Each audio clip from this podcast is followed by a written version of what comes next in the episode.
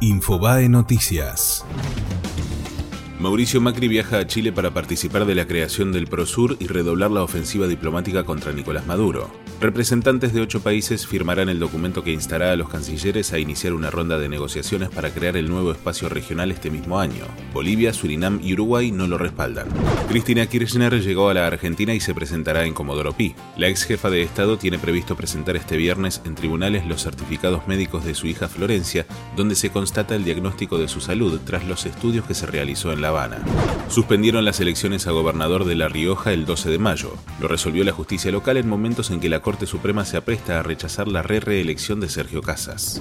La desocupación de fines de 2018 se ubicó entre las más altas desde que volvió la democracia. En el último trimestre del año pasado se afirmó levemente por arriba del 9% y en los primeros tres meses de 2019 se estima que se aproximará a la zona del 10%. Por su parte, la actividad económica se retrajo 6,2% en el cuarto trimestre y acumuló una baja de 2,5% en 2018.